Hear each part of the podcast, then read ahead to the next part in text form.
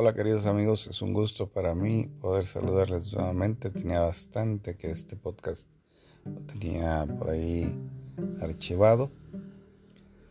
He comenzado algunos ajustes en mis horarios, como ya les había comentado en otras ocasiones.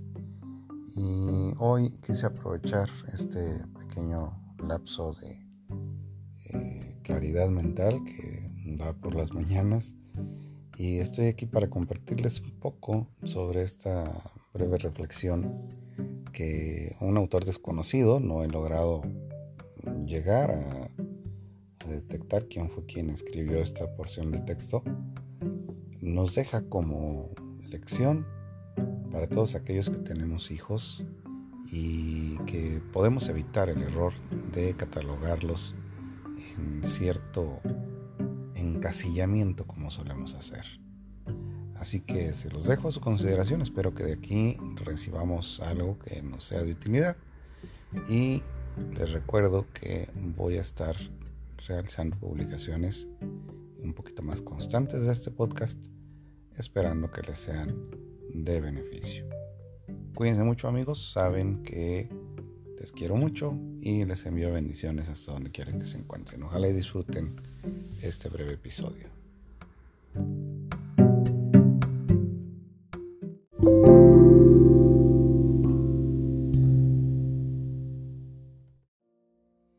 Julian es una pequeñita de 7 años que no puede mantenerse sentada en la escuela. Se levanta continuamente, se distrae, vuela con los pensamientos y no sigue las lecciones. Sus profesores se preocupan al verla, la castigan, la regañan. Las pocas veces que está atenta la premian, pero nada. Gillian no sabe sentarse y no puede estar atenta. Cuando llega a casa, mamá también la castiga. Ella piensa que no debe fingir como si no pasara nada ante el comportamiento de la niña.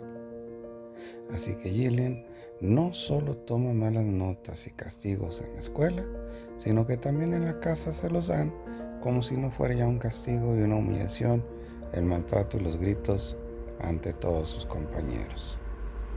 Un día la madre de Gillian es llamada a la escuela. La señora, triste obviamente como esperando malas noticias, toma a la niña de la mano y se va a la escuela.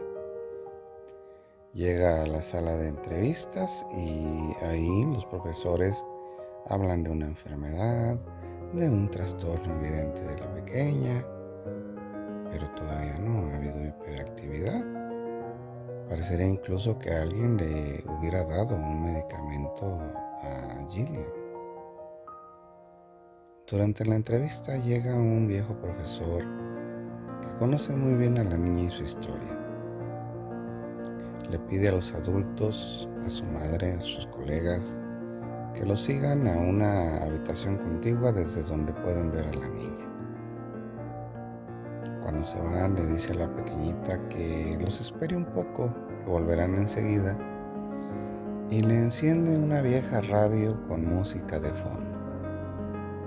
Una vez que la pequeña se nota sola en la habitación, comienza a moverse hacia arriba, hacia abajo, como persiguiendo con los pies y el corazón la música en el aire.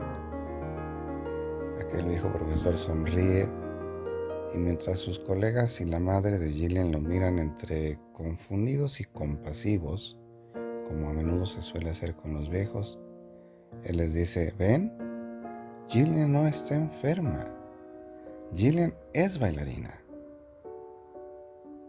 En ese punto le recomienda a la madre de Gillian que la lleve a una clase de baile y a sus colegas que la hagan bailar de vez en cuando.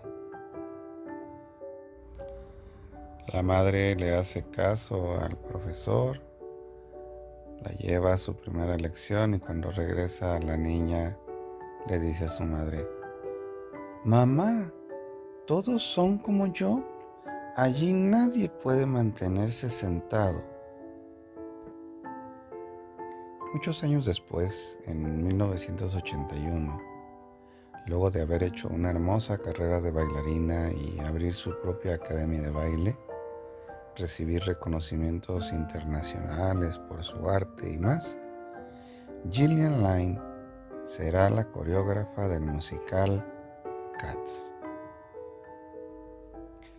Gillian solamente fue una niña de altas capacidades. Cuánto deseo que niños como ella encuentren en su camino a adultos capaces de recibirlos y aceptarlos por lo que son y no por lo que creen que les hace falta. Mantente atento a las habilidades de tus hijos. No todos son iguales.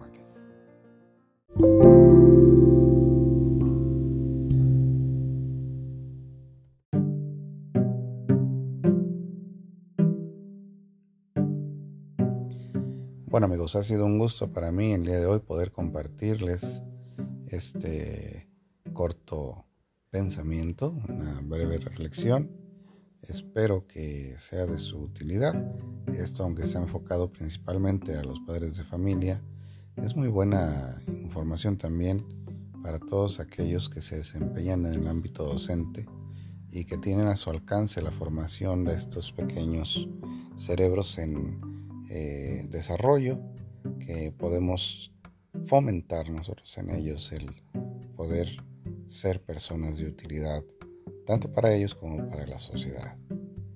Quiero enviarles un abrazo enorme hasta donde quiera que se encuentren y recordarles que deseo que tengan éxito en todo aquello que se propongan. Yo soy su amigo, soy Tato Roper.